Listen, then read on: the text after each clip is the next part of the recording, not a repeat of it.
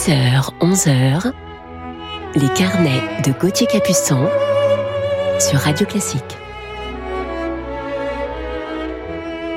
Bon réveil à toutes et à tous et bienvenue dans nos carnets musicaux en ce dimanche matin 4 juillet. J'espère que vous avez bien dormi. Vous êtes peut-être, je l'espère, en vacances avec un dimanche matin paisible au petit déjeuner, en musique bien sûr. Alors aujourd'hui, en deuxième partie d'émission, nous retrouverons mon coup de cœur du jour pour une merveilleuse pianiste roumaine, interprète de génie du début du XXe siècle, que la France a adopté, proche de Forêt, Casal, Cisaï, Enesco, Lipati, Grumio ou encore Charlie Chaplin qui parlait d'elle avec une immense admiration.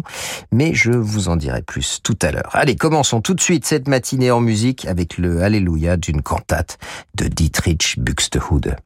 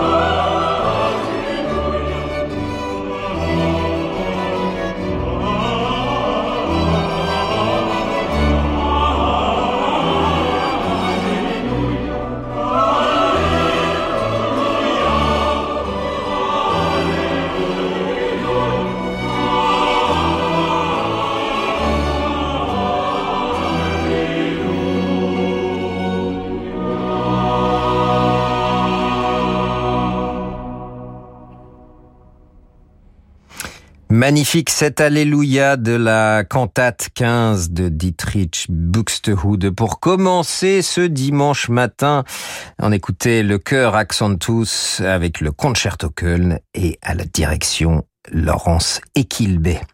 Rejoignons maintenant le quatuor Artemis dans l'une des plus grandes pages de la musique de chambre, le 13e quatuor à cordes Rosamonde de Franz Schubert.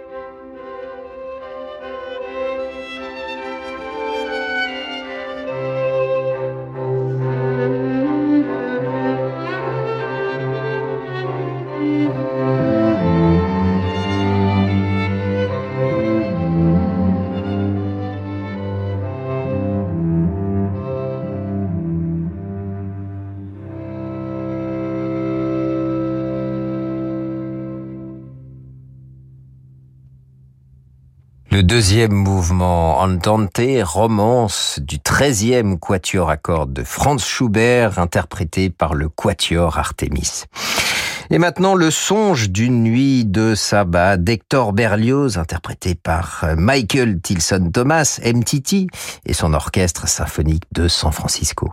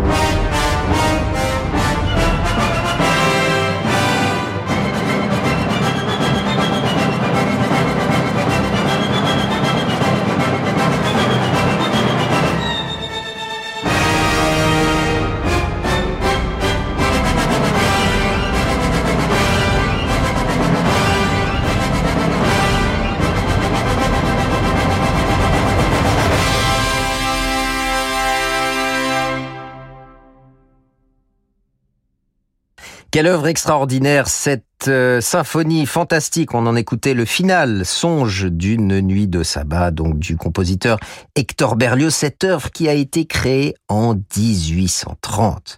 C'était l'interprétation de l'Orchestre symphonique de San Francisco sous la direction de Michael Tilson Thomas. Ce soir à 21h, vivez la magie de l'opéra depuis l'auditorium de l'Opéra national de Bordeaux. Ne manquez pas Carmen de Bizet avec Aude Extremo dans le rôle titre, Stanislas de Barberac dans le rôle de Don Rosé, Marc Minkowski à la direction musicale et l'Orchestre national Bordeaux-Aquitaine. Carmen à l'auditorium de l'Opéra national de Bordeaux, c'est dimanche à 21h sur Radio Classique.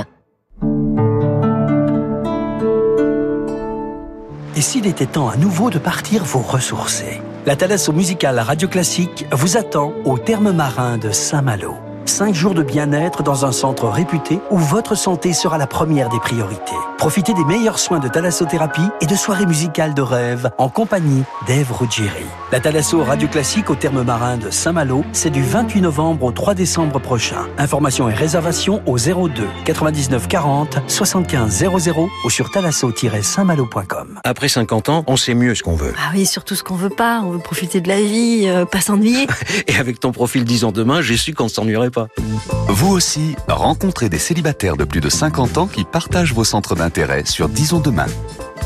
Avec Hurtigruten, ne visitez pas la Norvège, explorez-la. Depuis toujours, nos bateaux naviguent le long des côtes sauvages, entre montagnes, îles et fjords, là où les autres ne vont pas. Une expérience unique en 34 escales à vivre toute l'année. Entre le spectacle du soleil de minuit ou celui des aurores boréales, chaque saison offre ses merveilles. Réservez votre voyage pour 2022 avant le 30 septembre et économisez jusqu'à 500 euros par cabine. Réservation au 01 86 65 12 50 et sur hurtigruten.fr. Offre soumise à condition.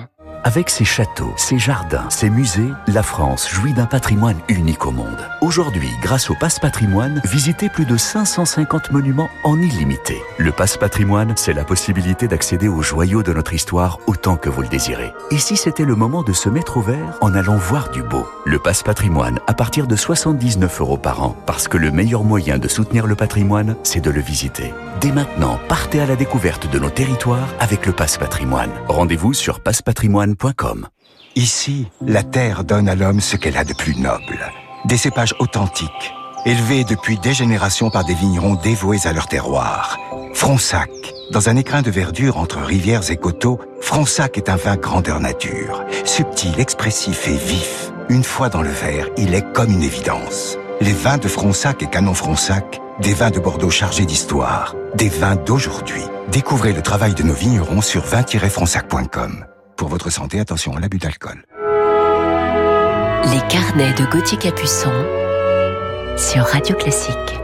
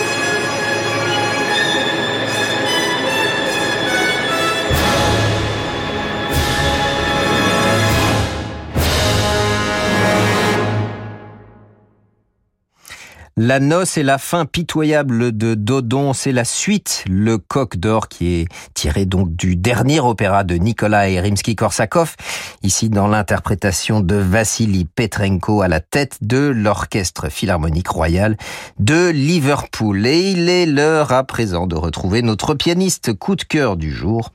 On l'écoute dans le final de la troisième sonate pour violon et piano de Ludwig van Beethoven.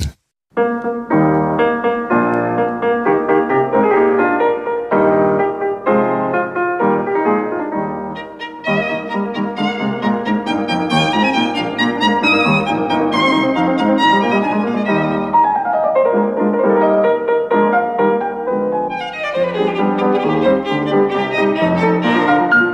you.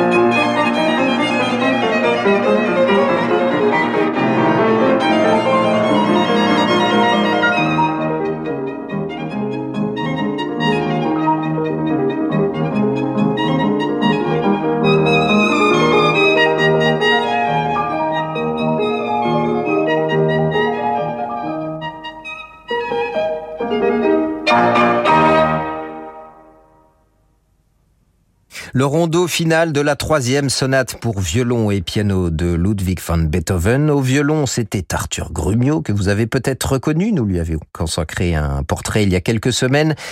Et au piano, notre coup de cœur du jour, la pianiste Clara Skill. Et c'est un enregistrement Philips qui date de 1956. Clara Askill est née à Bucarest en Roumanie en 1895 dans une famille de musiciens. Enfant surdouée, elle débute le piano et le violon à 4 ans avec sa maman et à 7 ans, elle part étudier le piano à Vienne avec le pédagogue Richard Robert qui sera plus tard le professeur de Rudolf Serkin.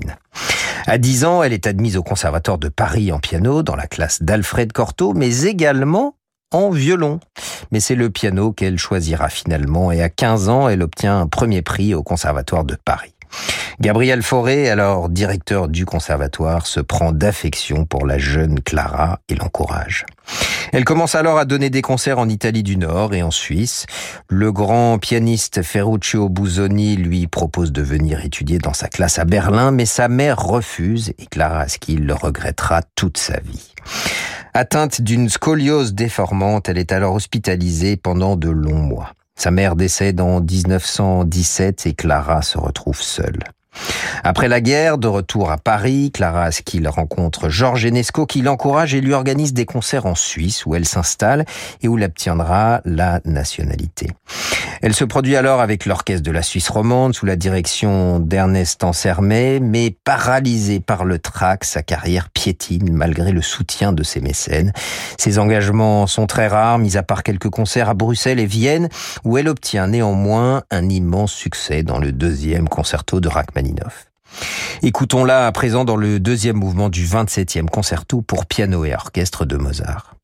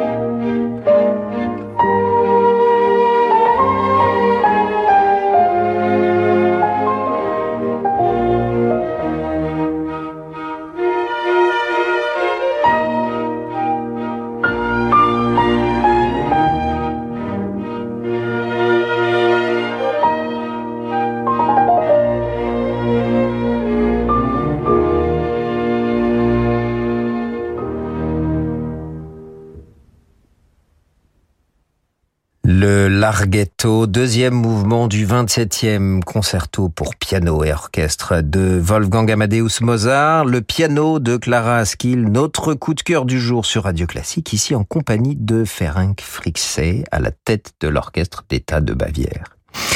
En 1924, elle effectue une tournée en Amérique du Nord. Le succès est au rendez-vous et à 29 ans, elle triomphe enfin à New York avec des œuvres de Schumann, Chopin et Ravel.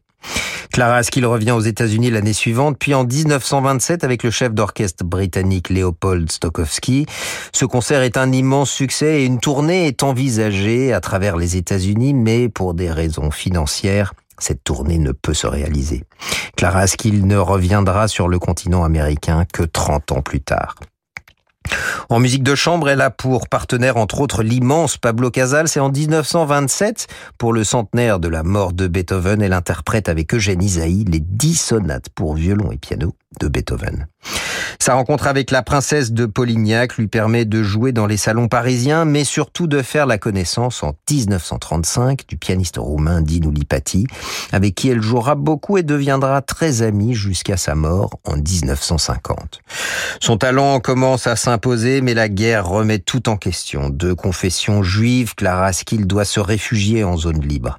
Sa santé se dégrade et elle subit une importante euh, intervention chirurgicale sur le nerf optique, puis se réfugie en Suisse en 1942, où elle donne quelques concerts pour survivre.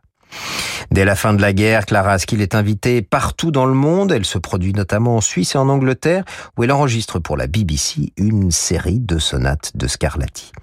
En 1947, elle enregistre son premier disque commercial pour la firme Decca, avec le quatrième concerto de Beethoven, sous la direction de Carlos Zecchi. Je vous propose de l'entendre à présent dans les variations à bec de Robert Schumann.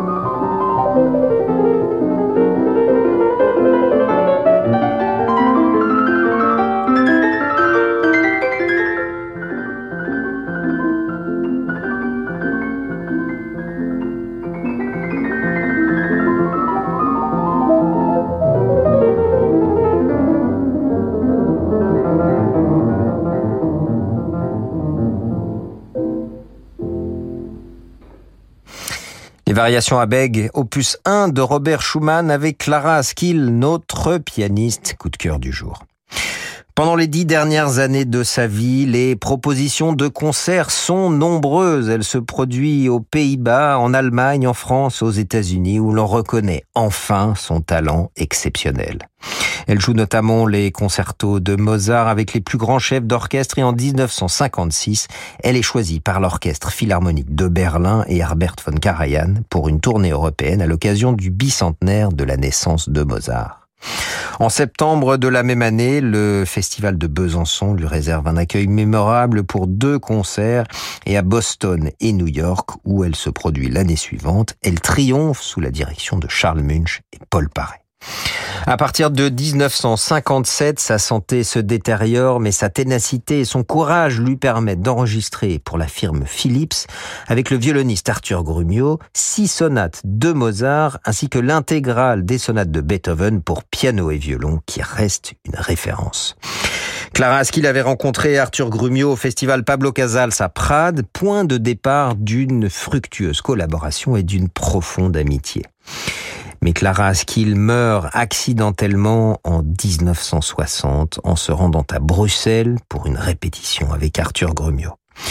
Écoutons-la, si vous le voulez bien, dans une sonate de Scarlatti pour terminer ce carnet sur cette grande musicienne.